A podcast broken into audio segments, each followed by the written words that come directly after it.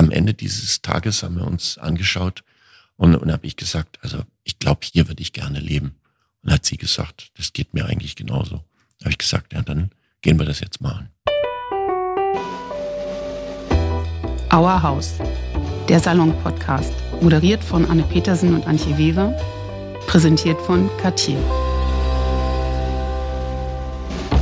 Herzlich willkommen zu einer neuen Folge von Our House. Ich bin Anne Petersen und unser Gast ist heute der beliebteste Fernsehmoderator Deutschlands, Günter Jauch. Wir sitzen hier in der Villa Kellermann in Potsdam, sehr romantisch direkt am Heiligen See gelegen und blicken aufs Wasser. Und seit Tim Raue hier das Restaurant führt, ist die Villa Kellermann wieder vielen ein Begriff und immer ausgebucht. Gekauft und renoviert hat sie aber Günter Jauch. Und sie ist nicht das einzige historische Gebäude, das er in Potsdam gerettet hat. Herr Jauch, Sie wohnen ja selber auch schon seit mehr als 25 Jahren hier am Heiligen See. Ihre vier Töchter sind hier aufgewachsen. Sie engagieren sich stark für die Stadt. Und wie war das mit der Villa Kellermann? Wann stand fest, dass Sie es kaufen würden? Ich wollte es schon sehr lange kaufen und es begab sich auch mal vor 15, 16, 17 Jahren, dass das in einer Zwangsversteigerung war. Da versuchte ich schon mal zaghaft mein Händchen zu heben bin aber hoffnungslos unterlegen. Dann war sie eben verkauft, nachdem sie ohnehin schon eine wechselvolle Geschichte hatte, 1914 erbaut von einem Zeremonienmeister des Hofes, weiterverkauft, meine ich, an einen jüdischen Besitzer, der dann entsprechend enteignet wurde unter den Nazis. Danach waren dann die Russen drin und dann war es Kulturbundhaus, benannt eben nach diesem Bernhard Kellermann. Und dann kam eben die Wendezeit und dann fiel es an die Jewish Claims Conference. Die wiederum hat es verkauft an einen schrecklichen Menschen, der hier ein Spielcasino mit Tiefgarage draus machen wollte. Das hat die Stadt ihm aber aus der Hand geschlagen. Und dann hat er hier im Grunde immer nur marodiert, hat hier Dinge kaputt gemacht. Das war um, so Anfang der 90er. Anfang der 90er mhm. Jahre, um dann die entsprechenden Mieter zu schikanieren. Das war also ganz, ganz bitter. Dieser Mensch ging dann irgendwann pleite und verstarb auch ganz plötzlich auf der Flucht vor seinen Gläubigern. Und dann kam es eben zu dieser Versteigerung. Da kam ich eben nicht zum Zuge. Aber ich kannte das Ehepaar, das das ersteigert hat. Das wollten die ursprünglich wohl mal für sich selber zum Privathaus machen. Aber die Frau hat wohl gesagt, da möchte ich nicht gern rein. Das ist mir zu groß und zu. Wie groß ist das eigentlich? Zu gewaltig. Tja, wie groß ist es? Also das Grundstück hat über 5000 Quadratmeter und die Villa selber um die 1500 Quadratmeter. Es ist das größte Haus hier am See. Vom Marmorpalais gegenüber, wo alle deutschen Kaiser geboren wurden, mal abgesehen. Ja, ja. Und dann hat es ja unten das Restaurant mit den mhm. äh, drei ineinander übergehenden Seelen, die alle diesen wunderbaren Blick auf den See haben. Und oben auf drei Stockwerken neun Apartments. Ja, mit Wohnen auf Zeit. Aber ich wollte noch kurz sagen, ich bin dann immer zu dem Eigentümer-Ehepaar hingegangen. So alle halbe Jahre haben wir mal Kontakt gehabt. Dann habe ich immer gesagt, was wollen Sie denn mit der Werke? Die brauchen Sie doch nicht. Das habe ich zehn Jahre gemacht. Ungefähr die zehn Jahre stand die Villa auch leer. Also da passierte gar nichts, sie verfiel schon. Und nach zehn Jahren hat er gesagt, ja, verkaufe ich es Ihnen halt.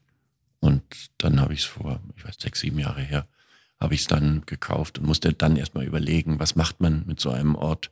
Ich wollte es zu einem öffentlichen Ort machen. Da sind ja die Möglichkeiten immer begrenzt. Also das ist dann immer ein Museum. Hm. Oder es ist ein Begegnungszentrum. Das muss man sich alles sehr gut überlegen. Und ich habe dann einfach gedacht, Restaurant, da gehen viele Leute hin, da gehen sie gern hin. Das gefällt ihnen, dann können sie hier diese Seeseite, diese Landschaft hier auch sehr schön erleben und war dann sehr schnell auf dem Trip, ein Restaurant wäre doch eigentlich schön. Genau, die ersten Jahre sind Sie als Eigentümer auch nicht in Erscheinung getreten. Ja, im Prinzip war das so. Also am Anfang wusste ich ja auch noch nicht so richtig, was ich machen sollte und musste erst mal gucken, was muss hier alles gemacht werden. Und das ist wie bei allen Ruinen. Sie denken am Anfang von vier Decken müssen Sie nur eine erneuern und am Ende sind es aber drei. Und das Haus ist im Grunde über dem ersten Stock abgeschnitten worden, weil auch das gesamte Dach, das war so eine DDR-Eigenart, haben die mit giftigen Holzschutzmitteln gearbeitet. Es musste einfach raus und weg. Und dann musste das alles eben nach den historischen Vorbildern wieder aufgebaut werden. Sehr mühsam. Genau, Frau Liebscher hatte schon das Buch vorbeigebracht, wo man es vorher, nachher sieht. Also relativ viele Sachen. Die Böden waren alle raus. Also man konnte ja teilweise durch mehrere Stockwerke gleichzeitig gucken. Bis in den Himmel. Genau, mhm. bis in den Himmel. Der Eingangsbereich ist ja sehr schön. Man kommt rein, hat diese dunkle Holzvertäfelung, den Kamin. Es ist ja quasi ein zentraler Flur, von dem dann fünf Türen sogar abgehen. Und dieser Eingangsbereich hat wunderschönes Parkett. Also das war uns natürlich wichtig, dass wir das alles schön machen, dass wir das in Abstimmung mit der Denkmalpflege machen, gleichzeitig, was zum Beispiel die Beleuchtung angeht, sehr modern sein wollten. Also gerade wenn Sie den Eingangsbereich ansprechen, da ist praktisch statt eines normalen Deckenlüsters, Kristalllüsters, den man vielleicht dahin machen würde, haben wir praktisch ein Raketentriebwerk. Mhm, genau, genau. Hingemacht, das also aus, wie so ein, so die früher diese Saturn-Raketen, wenn die abhoben, dann sah man doch unten immer wieder die Flammen rauskamen. Und so ähnlich sieht da dann zum Beispiel die Lampe aus. Also wir versuchten dann ganz bewusst so moderne Kontraste zu setzen. Und dann hängt ja der Bernhard Kellermann über dem Kamin. Der ist ja in Deutschland vor allem bekannt für den Roman Der Tunnel den man aber nicht mit dem Film verwechseln sollte. Es gibt ja diesen Film, wo man von der DDR in die BRD den Tunnel gräbt ja. und dieses ist ein Roman von 1913. Ja, genau. Und ich muss zugeben, dass ich das selber nicht gelesen habe, ist aber wohl ein internationaler Bestseller damals gewesen und das ist tatsächlich das einzige Ölgemälde, was es von diesem Bernhard Kellermann gibt und davon haben wir zumindest eine Kopie hier aufhängen dürfen und das wollte ich dann doch ihm soweit noch angedeihen lassen, wenn schon diese Villa seinen Namen trägt. In der DDR-Zeit hieß sie eben so und den Namen habe ich dann äh, beibehalten. Die hieß in der DDR so, weil der Kulturbund hier einen Sitz hatte und von ihm angeführt wurde. Genau. Wie involviert sind Sie in die Details hier im Haus gewesen? Das war mir sehr wichtig. Normalerweise, wenn ich, sagen wir mal, ein Mietshaus saniere, ja, dann spreche ich auch immer mit dem Architekten und dem Bauleiter und dem Mann, mit dem ich da auch, was die Innendinge angeht, immer sehr eng zusammenarbeite. Da weiß man ungefähr, wie das sein soll, aber da mische ich mich dann nicht in jeden Einhandmischer in irgendeiner Toilette ein. Das muss vernünftig sein, das muss ordentlich sein, das darf nicht billig sein, muss aber gleichzeitig eben für so ein Mietshaus auch funktionieren.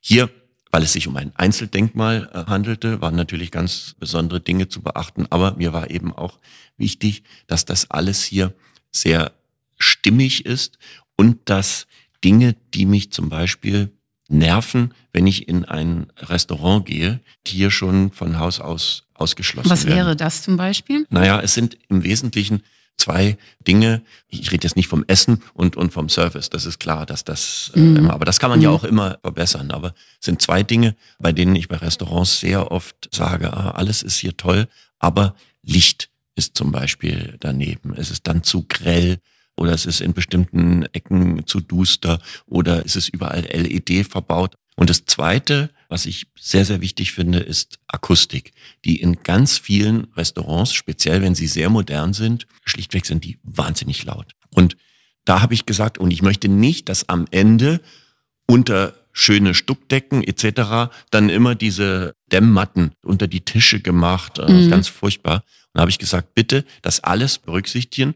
Deswegen ist auch, was die Stoffe angeht, dann, dass wir äh, Teppiche auf das Parkett mm, gelegt haben, mm. haben wir alles gemacht, um hier tatsächlich äh, es nicht so wahnsinnig laut werden zu lassen. Und das müssen Sie eben vorher machen. Wenn Sie das Restaurant eröffnet haben, dann merken Sie auf einmal, es ist zu laut, haben Sie ein Riesenproblem. Wir haben es so schön gemacht, dass es manchmal jetzt ein bisschen zu gedämpft ist. Also die Leute dürften alle etwas lauter sein. Ah, okay. Ja, also das Interiordesign hat ja Esther Butzkus gemacht und Inspiration war der Besuch bei einer alten reichen Tante in den 20er Jahren. Es gibt den Elefantensalon, den alten Fritz-Salon, in dem wir hier sitzen, und den grünen Salon, viel florale Tapeten. Ich würde sagen, ein sehr üppiges Dekor mit Hohenzollern-Akzenten. Diese Entscheidung für Esther Botskus, kam das über Tim Raue? Ja, das kam über Tim Raue, das stimmt, ja. Mhm.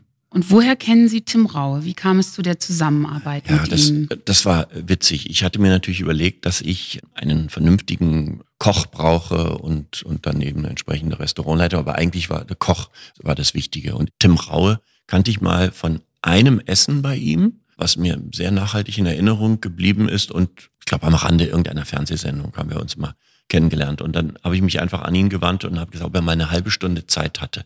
Und ich wollte nur von ihm hören, ob er jemanden kennt, den er für diesen Ort, für diesen mhm. Raum, für diese Küche für diesen Platz, auch dass es eben in Potsdam draußen ist, A für geeignet hält und B, von dem er vielleicht weiß, der ist gerade unzufrieden oder, oder sie ist mhm. gerade auf dem Absprung etc. Also ich wollte im Grunde nur einen kleinen Tipp von ihm haben.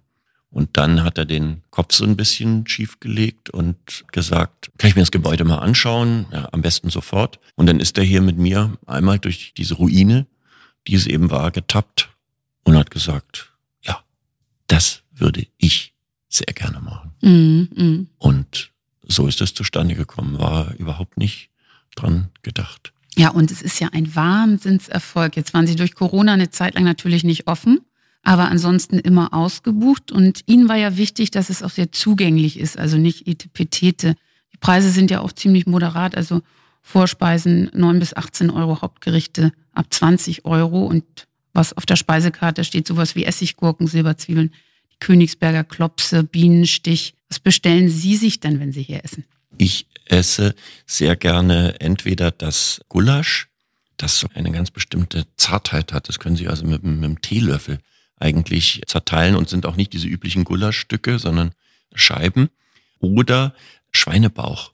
Ganz fein und kross gemacht und super lecker und immer mit diesem raue Twist. Hatte alles so eine ganz bestimmte typische Schärfe eben und hier unser Küchenchef, der Herr Wecker, entwickelt dann auch immer mit Tim Raue zusammen auch dann immer irgendwelche neuen Dinge. Und ja, man kann das natürlich auch mieten, wenn man hier irgendwas feiern will, aber eigentlich haben wir es im Wesentlichen immer geöffnet, also Mittwoch bis einschließlich Sonntag. Wer ist hier eigentlich unterwegs? Eher die öffentliche Figur oder Sie als Privatmann? Naja, also ich bin sicherlich nicht der Grüß August, der dann abends von Tisch zu Tisch geht und fragt, äh, ob's schmeckt. Das nicht. Aber ich beobachte und begleite das alles sehr genau. Ich wohne auch nicht weit weg von hier und habe deswegen eigentlich immer einen guten Überblick, was sich auf dem Grundstück so tut oder was man an der Villa irgendwie noch verbessern muss. Oder bei der Beleuchtung können wir praktisch auf ein Prozent genau, also von null bis 100 Prozent, können wir das entsprechend immer variieren. Und ich habe bei vielen Sachen dann doch meinen Senf dazu gegeben. Der Saal, in dem wir gerade sind, ist ein gutes Beispiel. Der war ja auch eine Ruine. Und dann haben wir noch so zwei, drei Feste gemacht, also praktisch Abschiedsfeste von der, mhm. von der Ruine. Und dann haben viele gesagt, ach, das ist so schön, ja, das sieht alles so ein bisschen verkommen aus und das finden wir gerade gut. Und äh, das ging mir eigentlich äh, genauso. Und dann habe ich gesagt, ja, also können wir das nicht irgendwie so lassen? Und dann sagten uns aber alle, naja, aber der Putz bröckelt von den Wänden und das geht dann irgendwie nicht. Aber ich sage aber von der Anmutung einfach. Und dann haben wir versucht und gemacht und hin und her. Und irgendwie war das alles komisch. Und dann habe ich in meiner Not mich an die Babelsberger Filmstudios gewandt. Mhm. An die, die praktisch die großen Filmdekormaler mhm. Ach so, ich dachte, das war nur, weil hier eine Szene aus Babylon Berlin gedreht wurde. Nee, das war schon vorher. Also wir haben die Ruine äh, haben wir im Grunde freigegeben für irgendwelche Filmaufnahmen und da wurde tatsächlich eine irre, ich glaube, es ist Teil 5 Babylon Berlin, so 20 Minuten ungefähr so eine Verfolgungsjagd auch, wo am Ende einer in einen Brunnen springt und man denkt, er ist ertrunken und dann schwimmt noch ein, ein ah, ich erinnere mich. Dem, ja, ich erinnere mich. Ja, ja. Das, das, ist hier mhm. gedreht worden, diese Verfolgungsjagd okay. bis zu dem Das Sprung. war sehr absurd. War sehr absurd. Und da war es tatsächlich so, dass die das entsprechend so dekoriert hatten, 20er Jahre als Tapeten. Und das führte dann dazu, dass Journalisten so im Rahmen von so Lost Places Touren gingen die nochmal, bevor dann hier alles saniert wurde, gingen die durch die Villa und wussten aber nicht, dass das für den Film war und waren danach begeistert und gesagt, alle Tapeten sind noch da aus den 20er Jahren und das ist noch da das ist noch da, als wenn es gerade erst verlassen worden wäre. Mhm. Wir haben gar nicht verstanden, dass das eben mhm. Filmkulisse war. Und das hat mich schon beeindruckt, wie man die Leute da, wie die sich da täuschen können. Und dann habe ich den Babelsbergern die Aufgabe gestellt, macht es bitte so kaputt in dem Raum hier, zum Beispiel, dass man denkt, oh, hier haben die ja so gut wie nichts gemacht. Und das ist gar nicht so, ist gar nicht so leicht. Wenn Sie hier zum Beispiel so an die Seiten gucken, da ist dann überall so Dreck ja, äh, ja. überall. Aber bis sie da bis das Richtige so macht, da drüben ist, ist ein bisschen viel Dreck vielleicht da hinten ja, äh, an, an, an der Wand. Und das war dann auch. Und dann haben wir gesagt, nee, ist zu viel Dreck. Dann mussten die wieder neu. Dann haben sie ein bisschen und dann war ich beim Dreckmachen mhm. mit dabei. Nee, das, das reicht ja nicht, da nicht noch mehr Dreck. Und so haben die dann das im Grunde so gemacht, dass man denkt, Ach ja, das ist von 1914 hier noch übrig geblieben und ja, funktioniert ja alles, aber könnte eigentlich mal renoviert werden. Mhm. Aber das war mhm. sehr mühsam. Ich freue mich eigentlich auch immer und gleichzeitig rolle ich mit den Augen, wenn Leute sagen, viel mussten sie ja hier nicht machen. Ja. ja, aber ansonsten würden Sie sagen, sind Sie jetzt kein Interior-Spezialist? Nein, nein, bin ich nicht, aber äh, ich habe schon ein, ein, ein bestimmtes äh, Gefühl, zum Beispiel war es so, dass bei den Teppichen, die vorgeschlagen wurden, die waren überhaupt nicht restauranttauglich. Mhm, mhm. so, die waren zwar immens teuer und hatten fürs erste Foto eine schöne Optik, aber für ein Restaurant wären sie kontraproduktiv gewesen und hätten überhaupt nicht funktioniert. So und dann habe ich mich halt mit meiner Frau da dran gesetzt und das haben wir zum Beispiel dann alles gemacht. Haben auch geguckt, dass wir so einen Shabby Schick in die ganze Sache reinkriegen und dass es eben gleichzeitig die Leute nicht drüber stolpern und dass es aber eben gleichzeitig auch dämpft. Und dass man gleichzeitig aber immer noch das Parkett sehen und nicht nur erahnen kann. Ja, die Wohnung in den oberen Stockwerken hat ja auch Ihre Frau eingerichtet. Und bei Ihnen zu Hause ist wahrscheinlich auch eher Ihre Frau diejenige, die das Haus eingerichtet hat. Also das sieht bei uns zu Hause nicht, nicht so aus wie hier. Also das ist Wohnen auf Zeit. Hier, wir müssen Wohnen auf Zeit machen, weil der Keller nicht nutzbar ist, beziehungsweise da ist die Küche drin komplett. Küche und die ganzen mhm. Lagerräume. Das heißt, wir könnten das hier nicht normal vermieten, die Wohnung, weil wir den Leuten gar keine Keller anbieten können. Ah, okay.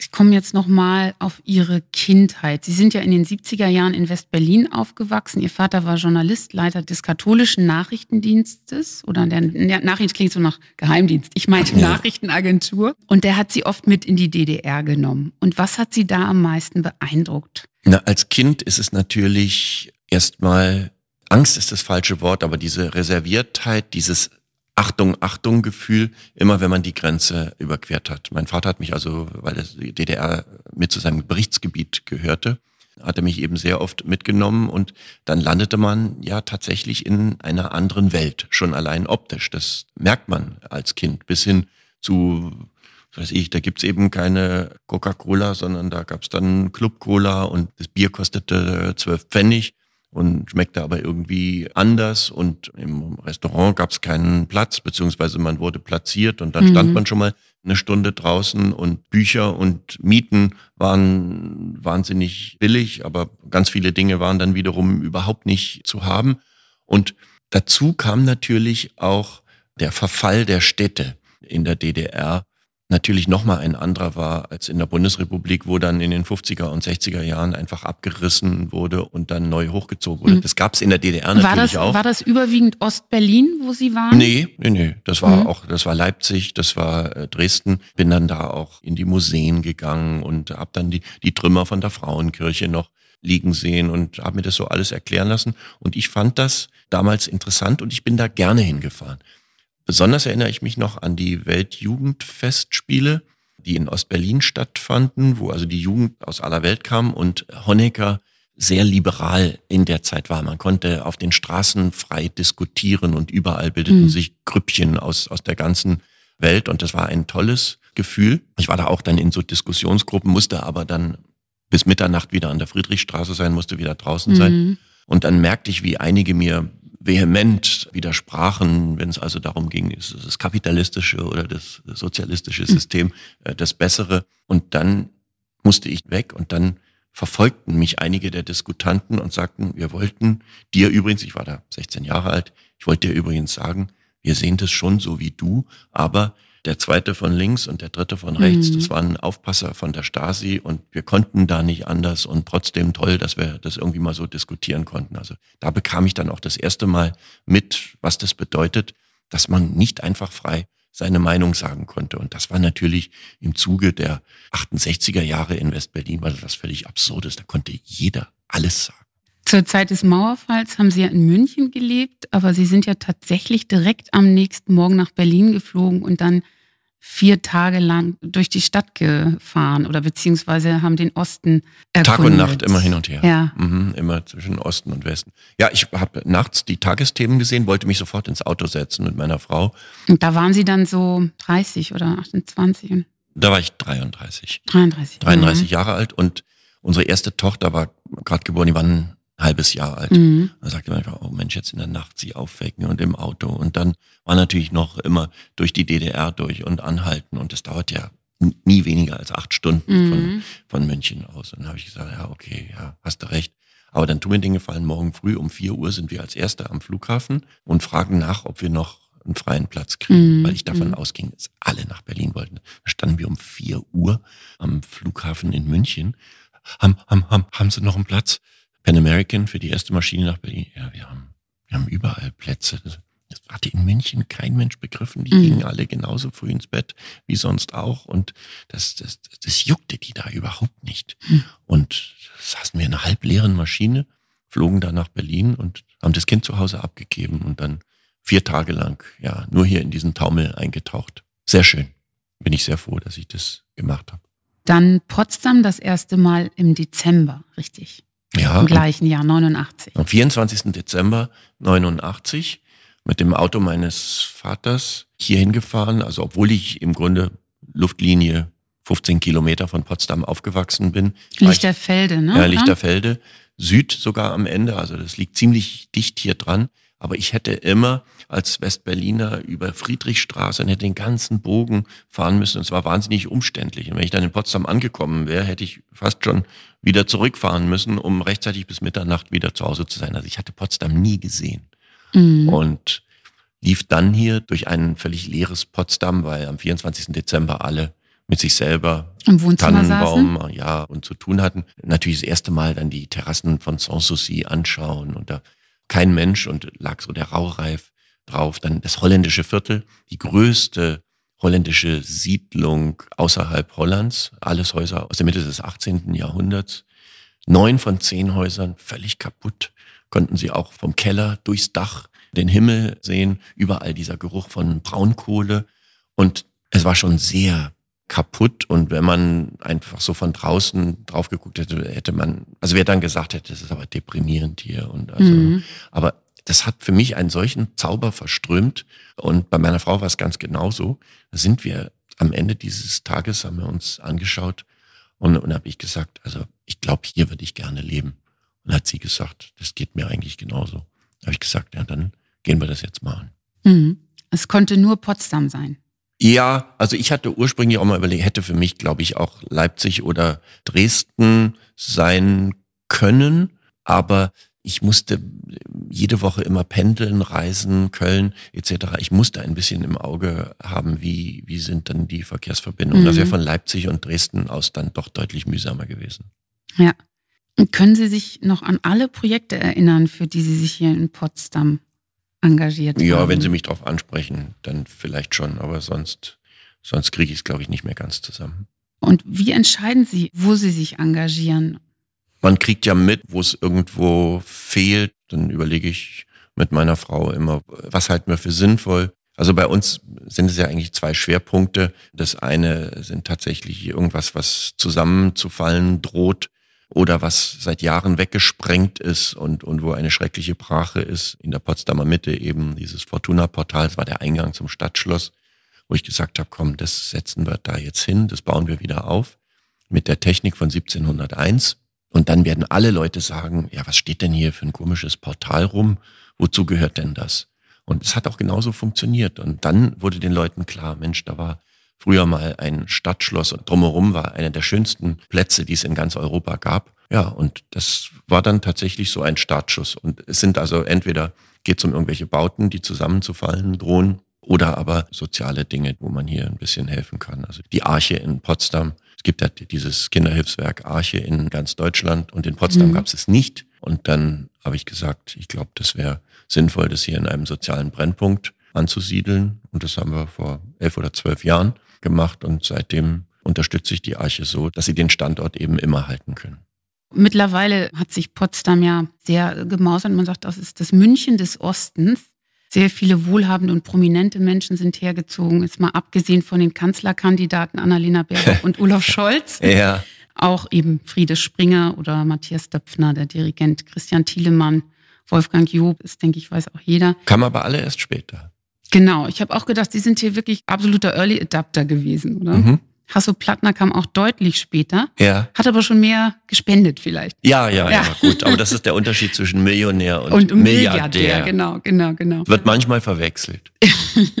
Im Tagesspiegel haben sie sich einmal über die Langsamkeit in Potsdam beschwert und sie schauen sich auch die Stadtverordnetenversammlung gerne im Livestream an. Ja. Wie zufrieden sind Sie denn mit der Entwicklung in Potsdam heute? Ja, wenn man das sieht, was in den gut 30 Jahren geschafft und geschaffen worden ist, kann man im Prinzip schon zufrieden sein. Weniger zufrieden kann man tatsächlich sein mit der entsprechenden Zeitspanne. Also viele Projekte dauern doch sehr lange. Alles, was in Potsdam angeregt wird, bedarf, vorsichtig gesagt, sehr intensiver Diskussionen. Es gibt so gut wie keine Projekte, die nicht sofort umstritten sind oder wo sich dann auch sofort Bewegungen dagegen formieren. Es ist immer der Generalverdacht, die Reichen kaufen sich die Stadt und ähnlicher Unsinn. Das gipfelte mal darin, dass ich den Schinkelpreis, der ist also sehr angesehen Mhm. und Architekten wünschen sich den irgendwann mal so, den gewann ich eines Jahres mal für das, was ich eben hier denkmalpflegerisch versucht habe zu befördern und auf die Beine zu stellen. Und dann habe ich eine ganz freundliche Laudatio vom damaligen Ministerpräsidenten Platzek bekommen. Und dann habe ich gedacht, Mensch, ja, der ist so freundlich zu dir, aber wer redet darüber, welche Schwierigkeiten es gab und welche Steine einem da, in dem Fall war es die Verwaltung, Mhm. in den Weg gelegt worden sind. Und dann habe ich tatsächlich in, in meiner kurzen Bedanknisrede, habe ich dann mal richtig, habe ich das alles mal auf den Tisch gelegt. Und das wurde dann natürlich schnell bekannt und dann hieß es ja unglaublich, kann doch gar nicht sein. Und dann hat der damalige Oberbürgermeister gesagt, so Moment mal, das wird jetzt mal bis ins Letzte untersucht, hat einen Verwaltungsjuristen, einen sehr bekannten aus Berlin engagiert. Der hat eine ganze Truppe zusammengestellt und dann haben die alle Projekte hier abgefragt, bis ins Kleinste. Wo sind sie denn behindert worden? Was und wie etc. Und haben dann einen dicken Bericht Mhm. fertig gemacht. Das hat, glaube ich, anderthalb Jahre gedauert oder noch länger. Und es stellte sich raus, es stimmte alles. Mhm. Und das hat dann für sehr viel Wirbel gesorgt.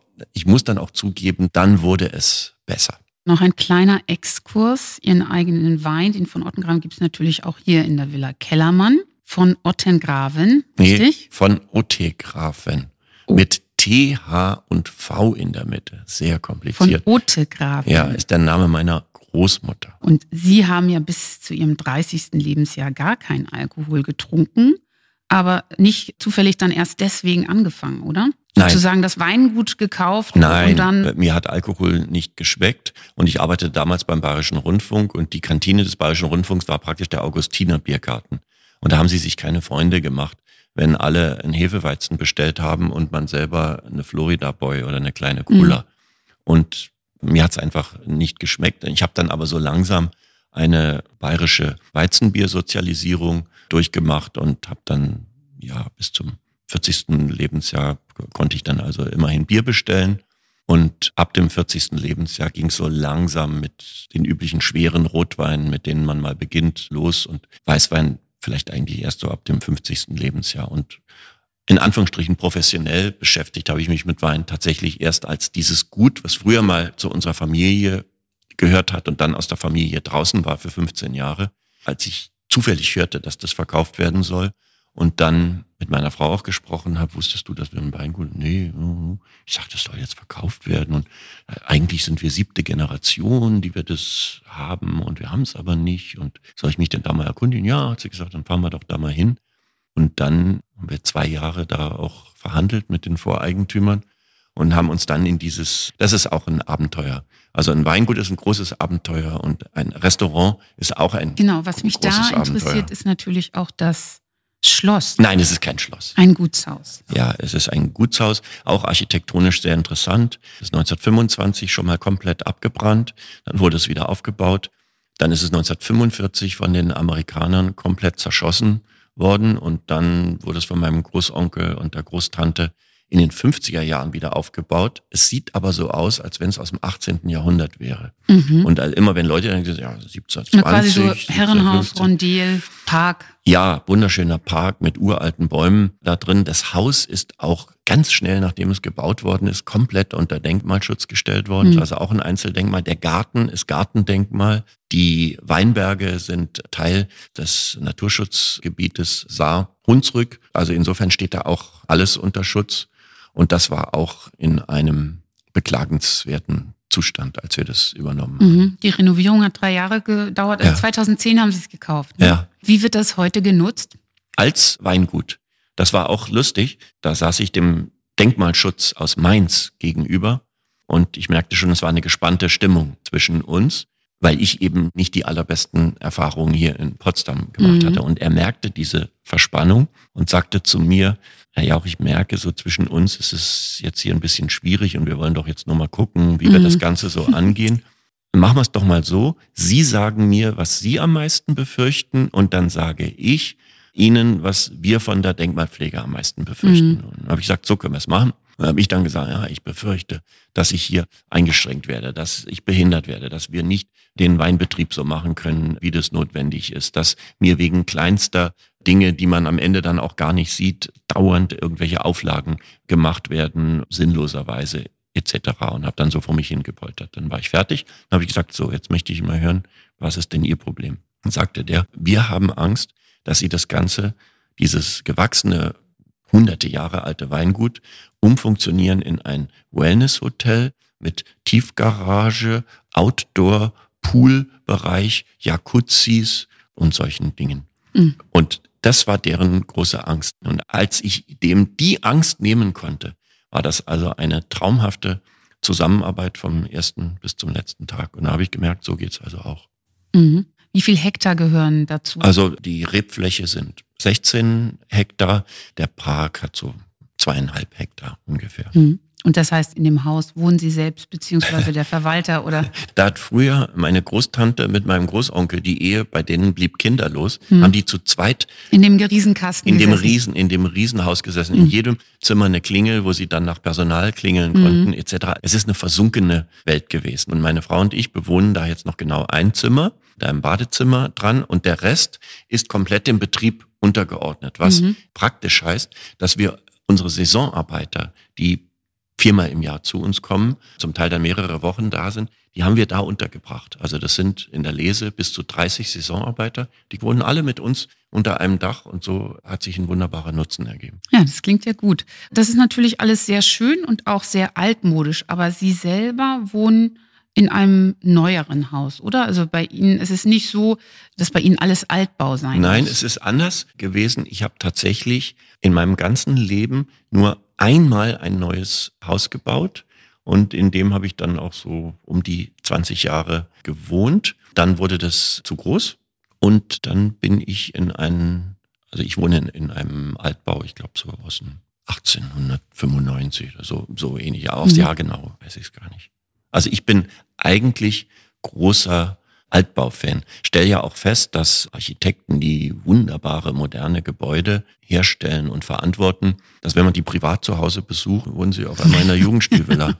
Wundert ja. mich immer. Mhm. Denn die könnten sich doch genauso schön und perfekt machen, wie sie es doch. Ansonsten so bauen. Ne? Ja, so bauen mhm. und können, aber ist das interessanterweise, wohnen die dann da gar nicht. Ja. Gibt mir dann manchmal zu denken. Ja, und Ihre Kindheit, wie sind Sie da aufgewachsen? Das ging los in einer Dreizimmerwohnung in Berlin-Langwitz. Die wurde dann zu klein, als wir dann drei Kinder waren. Und dann sind meine Eltern in eine Villa gezogen mit 1000 Quadratmeter Garten und die war aber heruntergekommen. War aber bezahlbar. Ich weiß noch, die Miete kostete über viele Jahre 500 Mark. Mhm eines Tages, ohne dass irgendwas gemacht worden war, und er war auch immer kalt in dem Ding, alles Mögliche ging immer kaputt und so, wurde einfach gesagt, die Miete kostet jetzt, ich glaube, 50 Prozent mehr. Das ging damals noch und das konnten meine Eltern nicht mehr bezahlen. Ja, und dann ging es los, was machen wir jetzt? Und dann haben sie alles zusammengekratzt und haben das als Anzahlung genommen für eine Doppelhaushälfte, die sie dann praktisch gebaut äh, mhm, haben, mhm. in der ich dann auch, glaube ich, nur noch zwei Jahre gewohnt habe, die mir auch nie gefallen hat. Mein Vater hat sich auch nicht sonderlich wohl gefühlt. Bei meiner Mutter war es was anderes. Die konnte das alles so ein bisschen einrichten. Die wollte es auch so ein bisschen kleiner haben. Aber es war, also mir hat dieses Haus auch architektonisch und vom Grundstück her, also war ein winzig kleines Grundstück, hatte irgendwie, glaube ich, noch nicht mal 300 Quadratmeter. Hat mir alles gar nicht gefallen. Aber das Haus davor, das habe ich in sehr schöner Erinnerung, auch wenn es eben sehr versifft war. Hm. Ja, es ist interessant. Ich finde, es ist so ähnlich wie in Wim Wenders Himmel über Berlin. Ja. Wenn die in der S-Bahn sitzen, beziehungsweise die Engel hören ja die ganze Zeit diese Stimmen. Mhm. Und ich finde, das ist so diese dichte Atmosphäre, die ein altes Haus hat. Oder ja. die auch Potsdam als Ort hat. Es sind eben noch alle Stimmen in der Luft, die. Jein. Es ist eine Seele. Ja, das stimmt. Auf der anderen Seite haben mir mal Denkmalpfleger gesagt, weil ich dann auch dann von Potsdam schwärmte, und dann sagten die, mhm, mhm, dann kniffen die ihr München immer weiter zusammen. Und dann sagten die, wir, also so ideal finden wir es hier nicht. Ja, warum nicht? Ja, das ist hier alles grundsanierte Puppenstube. Es ist alles absolut neu gemacht und saniert worden in den letzten 20, 25, 30 Jahren. Sag ich, na ja, aber wenn Sie sehen, wie es wäre sonst mhm. alles zusammengekracht. Ja, ja, das wissen wir schon so. Aber das ist eigentlich nicht gut für eine Stadt. Ich sage, wieso ist das nicht gut? Naja, Sie sagen, eine Stadt wächst ja über mhm. Jahrzehnte und Jahrhunderte. Und dann gibt es immer mal Häuser, die werden dann unansehnlicher. Mhm. Und dann gibt es neue Häuser. Und dann werden mal Häuser nach 120, 150 es hat, Jahren es hat natürlich überformt. So. Kulissenhaft. Ja, ja, richtig. Das heißt also, die sagen, zu einer lebendigen Stadt gehört, da ist ein Haus, da, so weiß ich, da fallen schon die Türen auseinander und die Fenster sind nicht mehr dicht und das Haus, das steht sowieso leer, weil man es nicht mehr bewohnen mhm. kann und das ist gerade ganz neu gemacht worden und das ist so. Die sagen, das sei eigentlich ein lebendiges Stadtbild und es sei ganz unnatürlich. Ist es natürlich auch, wenn an einer Stadt 50, 60 Jahre, 70 Jahre nichts gemacht wird und, und das alles zerfällt, dann ist das anders, als wenn das immer so beigehalten wird oder mal ein Ersatzbau kommt und dann im Grunde so eine eher lebendige Struktur entsteht. Und so ist natürlich durch diese Totalsanierung mhm. innerhalb von 30 Jahren, ist es etwas kulissenhaft, etwas märchenhaft, vielleicht ein bisschen zu schön. Würde dann dafür sprechen, dass man also auch mehr DDR-Bauten stehen lässt. Tut man ja sowieso, ne? Ja, gut, das ist die, die Frage. Es gibt ja alle möglichen DDR-Bauten. Wenn Sie hier durch Potsdam fahren, haben Sie keine Probleme, nicht auf DDR-Bauten zu stoßen. Mhm. Es ist tatsächlich die Frage, ob irgendetwas, was mutwillig und auch aus ideologischen Gründen, nehmen wir zum Beispiel mal dieses Stadtschloss, was eigentlich vom Umfang her ja. stand das noch von der Kubatur, mhm. stand es eigentlich noch gut da. Das hätte man, ähnlich wie das Schloss Charlottenburg in Berlin, das hätte man sehr gut aufbauen können. Das war natürlich aus ideologischen Gründen nicht gewollt. Also das heißt, das war ja, man wollte nichts mit Königen zu tun haben, nichts mit Junkern mhm. und, und allem. Also zack, platt gemacht und dann einfach eine entsetzliche Brache dann dahingesetzt und ein, weiß ich nicht, 20-stöckiges Hotel in den 60er Jahren äh, hingestellt. Also was überhaupt nichts mehr auch mit der Kubatur dieses Platzes etc. einfach total unbehaust war. So und da ist dann die Frage, wenn dann da irgendwie noch ein, zwei DDR-Bauten auch heruntergekommen bis zum geht nicht mehr. Fachhochschule war das. Ob man das dann stehen lässt oder ob man im Grunde diese alte, doch von den meisten Menschen als schön empfundene Kubatur, auch was die entsprechenden Straßenzüge, die dann auch wieder erstehen können, ob man das dann macht oder ob man es dann mit den heutigen Quadern irgendwie zupflastert. Und da finde ich, spricht sehr viel auch kann man natürlich immer drüber streiten. Das Museum Barberini, das war ja schon damals, als es in Potsdam stand, mhm. der Palast Barberini, war das schon ein Nachbau, so gesehen dann also Kulisse, ja, wenn man ja, so will, genau. aus Italien. Aber käme natürlich kein Mensch auf die Idee, das da dann zu sagen, naja, nee, das machen wir dann an der Stelle nicht. Ist jetzt ein wunderbares, herrliches Museum draus geworden. Garnisonkirche ist auch interessant. Der Turm zumindest stand bis 1968. Also der war natürlich beschädigt, aber er stand. Und dann ging es auch eben darum, Kirche wollte man nicht und so ein Zeugnis einer Kirche wollte man auch nicht. Dann gab es natürlich den Tag von Potsdam, als Hitler da die Rhein abmarschiert hat und mit der Verbeugung vor Hindenburg eben im Grunde diesen Tag von genau. Potsdam manifestiert hat. So, und dann hieß es, naja, auch deshalb sprengen wir dieses Ding. Und das ist mhm. natürlich ein barbarischer, ideologischer Akt.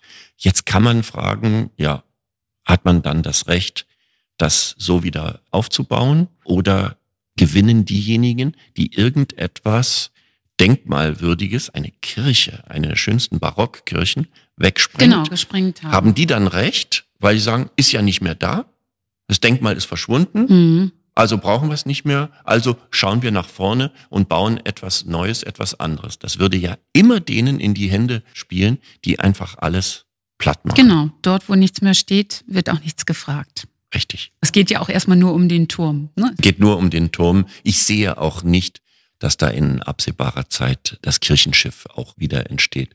Potsdam, das muss man jetzt wirklich auch sagen, ist nicht Dresden und der Wiederaufbau des Turms der Garnisonkirche ist nicht mit dem Wiederaufbau der Frauenkirche, die ein ganz anderes Symbol hat, mit einer ganz Mhm. anderen Geschichte vergleichbar. Also wenn der Turm wieder steht, ist das für die Stadtsilhouette wichtig. Es wird ein großer Touristenmagnet sein, die schönste Aussicht, die Sie da oben haben können über ganz Potsdam.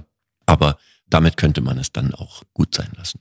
Sie als Potsdamer, was sind so Ihre liebsten Orte? Was würden Sie sagen? Was sind wirklich die schönsten Ecken von Potsdam?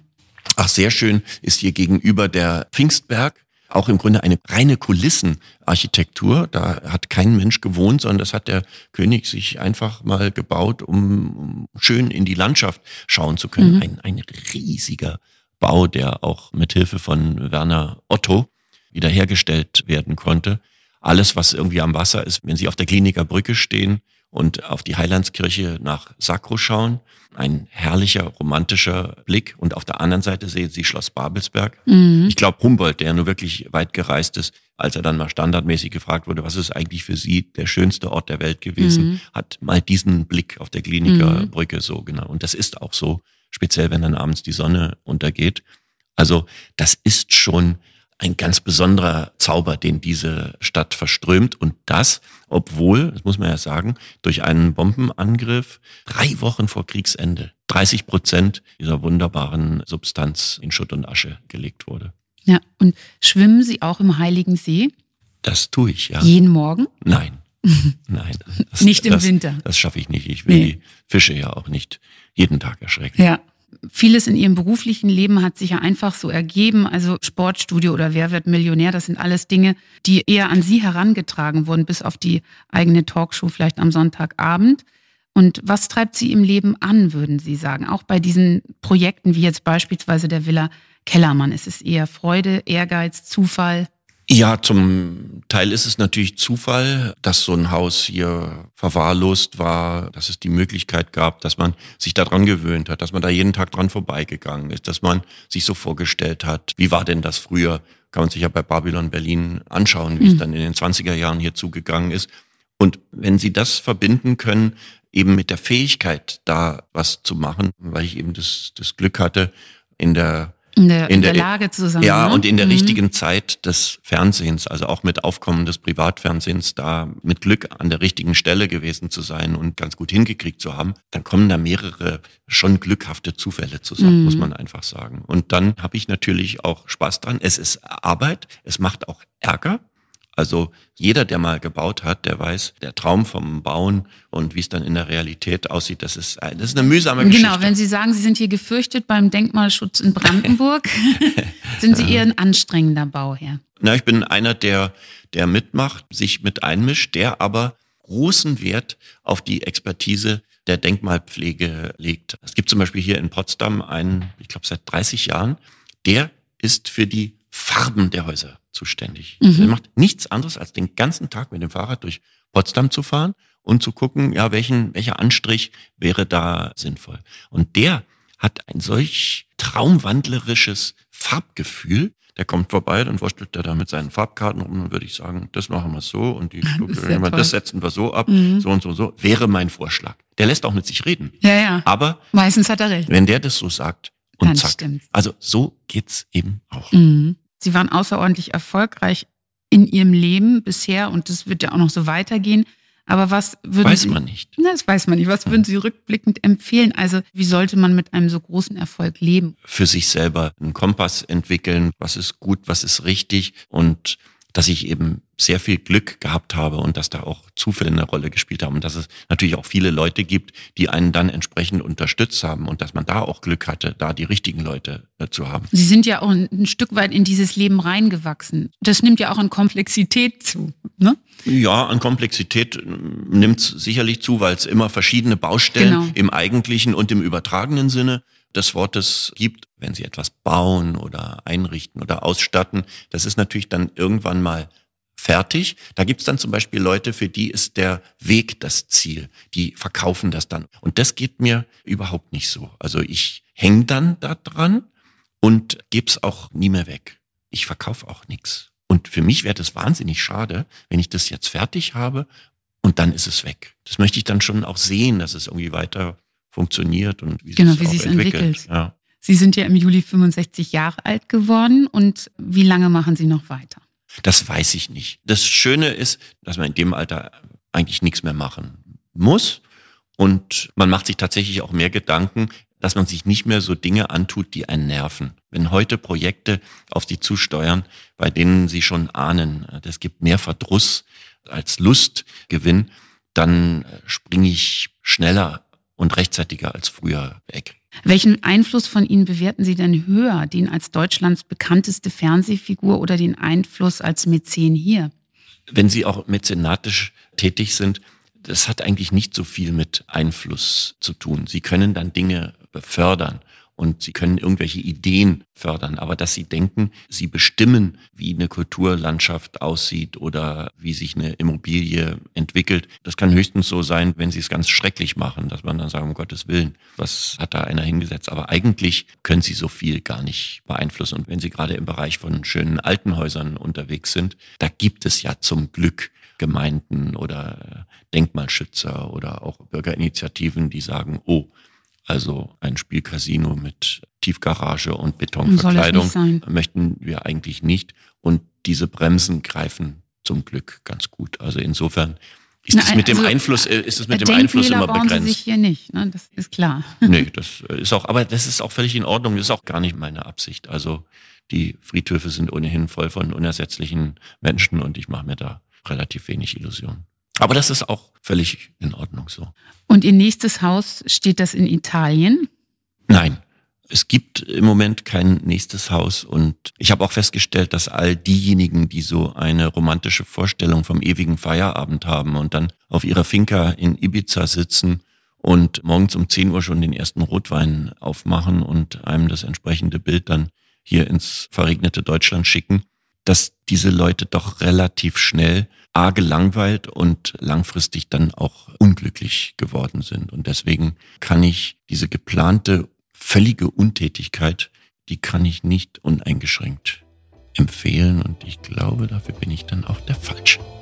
Lieber Günter Jauch, ich danke Ihnen sehr für dieses Gespräch. Danke auch. Hat mir Freude gemacht. Vielen Dank an unsere Freunde von Cartier, die diesen Podcast möglich gemacht haben und an Malakow Kowalski für die Musik, Sarah Illenberger für die Illustration unseres Logos und Dennis Krüger für den Schnitt. Wenn es Ihnen gefallen hat, abonnieren Sie uns und empfehlen Sie uns weiter.